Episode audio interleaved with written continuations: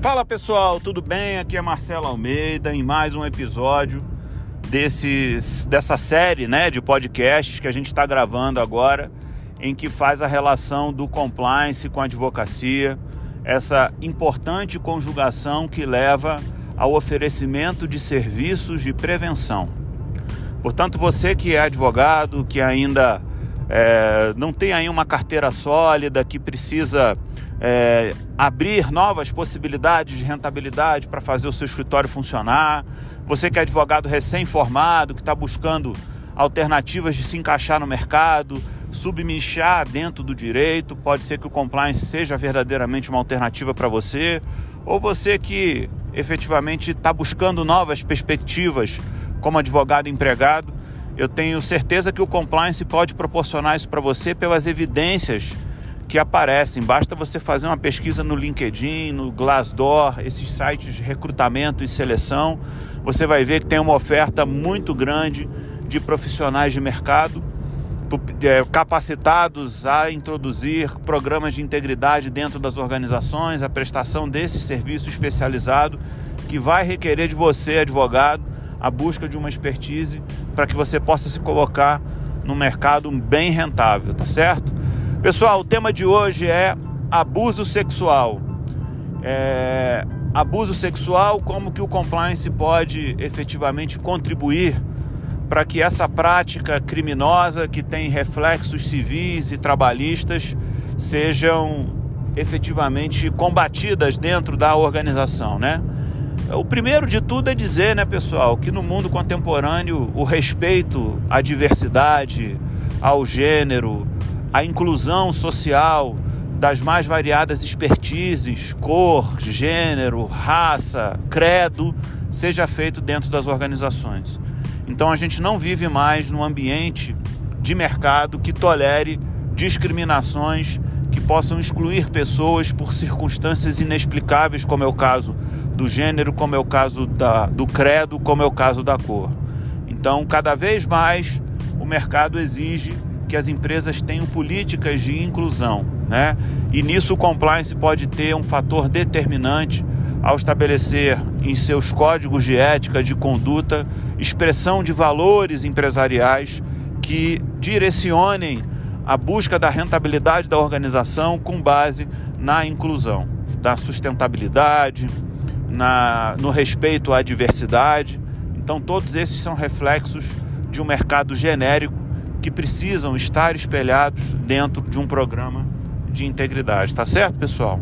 Mas antes de continuarmos a falar sobre essas perspectivas inclusivas, é bom que se diga que o abuso sexual é um crime, é o crime que tem o constrangimento é, como elemento fundamental para a sua caracterização. Portanto, é, essa prática criminosa precisa ser evitada dentro da organização e o compliance pode ajudar da seguinte forma, pessoal. A gente tem linhas de defesa que a gente pode estabelecer. É, nós temos dentro do compliance objetivamente três linhas de defesa. A primeira linha é classificada pela implementação de sistemas de governança que permitam informações circularem de maneira transparente dentro da organização.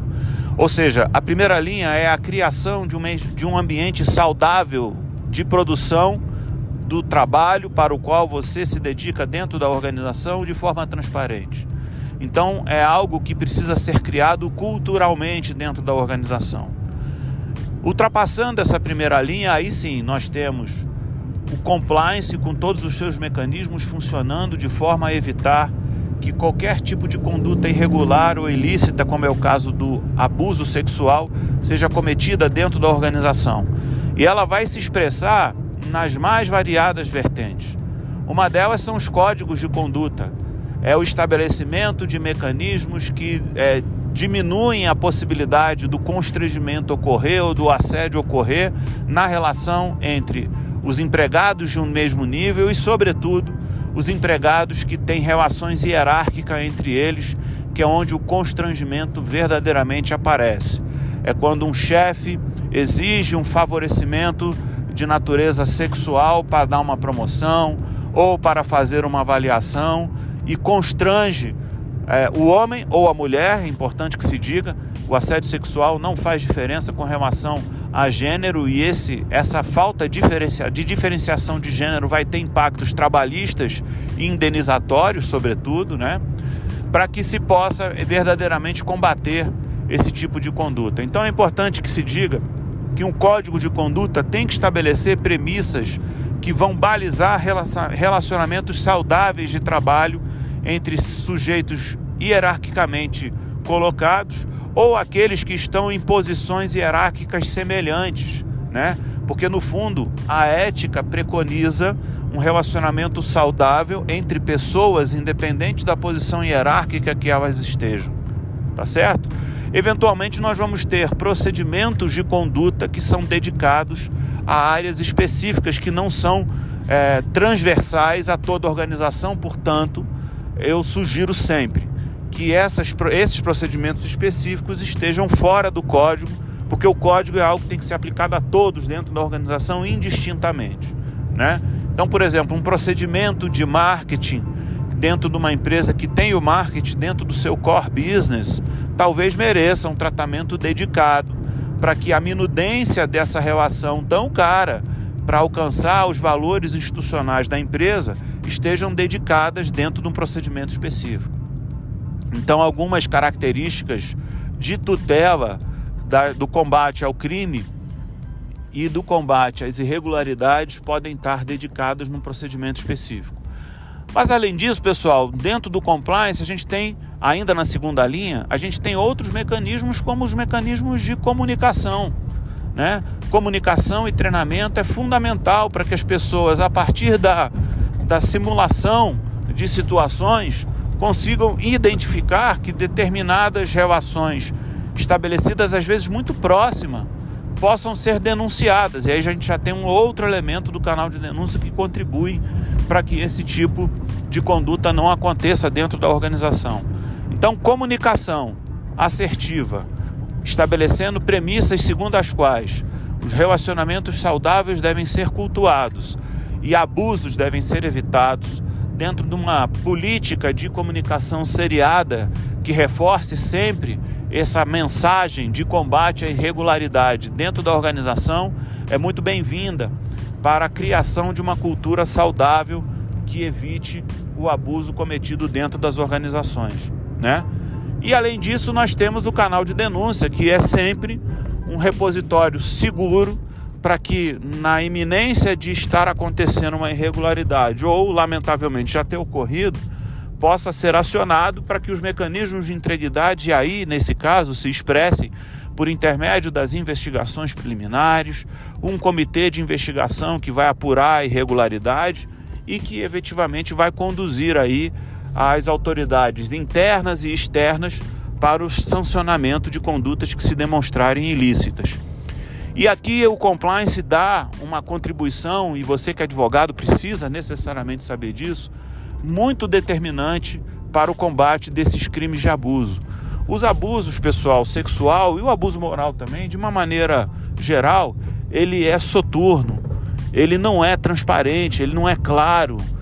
O sujeito que está imbuído no, na vontade de cometer um ato ilícito dessa envergadura, ele se esconde, né? Ele, ele não deixa evidências.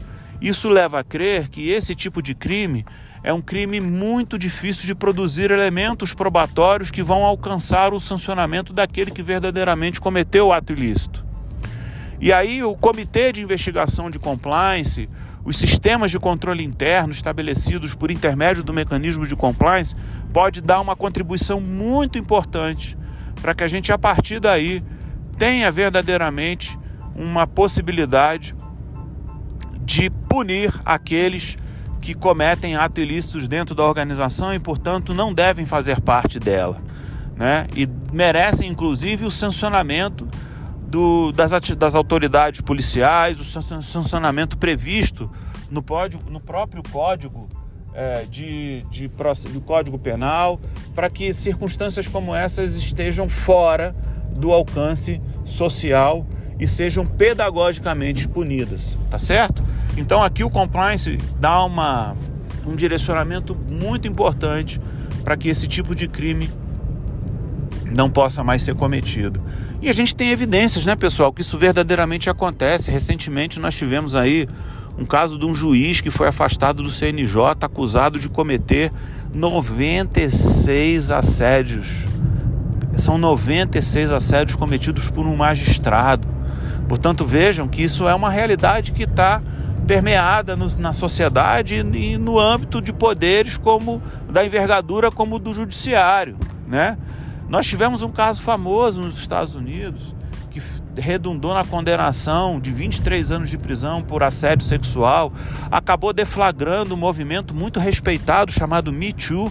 Depois você dá um Google aí no Me Too, você vai procurar uma série de orientações que esse site dá com relação ao combate a assédio, a necessidade de estabelecer mecanismos preventivos para evitar que esse comportamento cause o constrangimento que, que é repudiado legalmente né, pelo Código Penal. Né?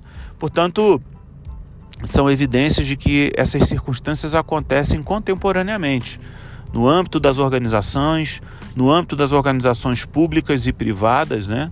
Então, é, a gente precisa ficar muito atento a isso para estabelecer elementos de conduta preventores de, de atos ilícitos e irregulares por intermédio dos mecanismos de compliance, que eu acredito é a melhor solução para combater crimes de assédio sexual, tá certo, pessoal? Além disso, é importante que a gente diga que os efeitos de um cometimento do ato de abuso sexual, eles não se restringem às punições sancionadas pelo Código Penal, previstas né, pelo Código Penal. Tem reflexos trabalhistas, pessoal. O cometimento de assédio sexual no âmbito da organização pode gerar a rescisão indireta do contrato de trabalho por culpa do empregador, né? E aí o empregador, instituição, é responsável. Então veja que no caso de uma relação trabalhista, quem responde solidariamente é o empregador. Pode até buscar a reparação do dano que ele vai ter que pagar eventualmente para o empregado é, vítima de abuso sexual ao, ao, ao, autor do crime, né? Ou, ou aquele que efetivamente cometeu o abuso sexual. Mas ele vai responder. E a essa altura, pessoal, a reputação da empresa já está comprometida, porque gera uma evidência clara de que a empresa tolerou um abuso sexual no âmbito da sua organização. Então, ver esse tipo de dano reputacional pode ser muito mais caro que o valor da indenização a se pagar se uma vez provocada a empresa para judicialmente para esse tipo de demanda. Então vejam que esse impacto a gente pode não dimensionar, pode redundar quebra de contratos, né? Nós tivemos aí, para citar um outro caso, o caso do Neymar com a Nike, né? Que envolvido, ainda que preliminarmente, numa circunstância que envolvia violência contra a mulher, que envolvia tentativa de, de, de, de estupro, abuso sexual e tudo mais, acabou rescindindo o contrato porque não queria associar a imagem da organização a um sujeito que estaria meramente envolvido com uma circunstância criminosa. Então vejam a importância de se estabelecer mecanismos preventivos, criar uma cultura que repudie esse tipo de atitude para evitar no nascedouro que ela possa gerar frutos, que ela possa crescer e virar um problema para a organização no futuro. Então, mais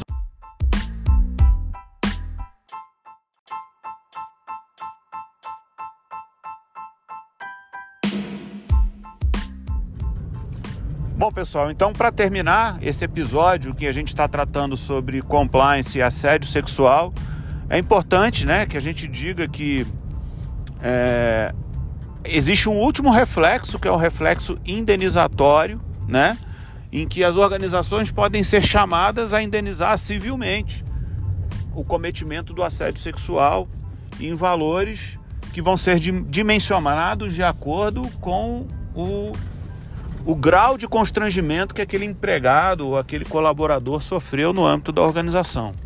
Então vejam a importância de você ter um sistema preventivo para que você verdadeiramente tenha é, é, o compliance, né?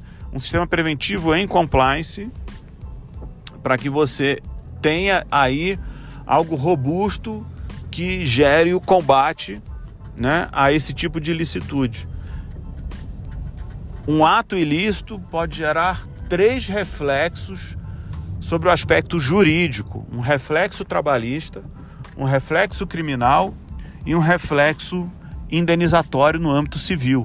E todos deles, todos eles, pessoal, autonomamente definidos. Então, é, isso pode gerar um prejuízo é, de caixa muito grande para a organização e um prejuízo incalculável no que diz respeito à reputação. Portanto, os mecanismos de compliance são convidativos para que você, como advogado, você que efetivamente já trabalha numa organização e identifica uma cultura é, muito, muito complicada no que diz respeito à relação entre empregado e empregador, eventualmente, ou alguma relação com rela algumas relações que dizem respeito às mulheres objetivamente, que precisam estar mais integradas em um grupo ou são segregadas pelos mais variados fatores. Nós precisamos prestar bastante atenção nisso e atualizar essa cultura organizacional para a cultura que o mercado demanda no mundo ISG, que é a aplicação de governanças, os de mecanismos de governança dentro da organização, o respeito à diversidade e a prática de mecanismos de inclusão de gênero, de credo e de raça dentro das organizações. Tá certo, pessoal? Muito obrigado você que nos ouviu até agora. Né? Tive que gravar dois áudios para não perder o áudio inteiro que eu tinha gravado para vocês anteriormente. Espero que você goste desse episódio e continue conosco. No próximo episódio a gente vai tratar de mais um tema relevante com relação a compliance e advocacia. Tá certo, pessoal? Um forte abraço a você e até a próxima.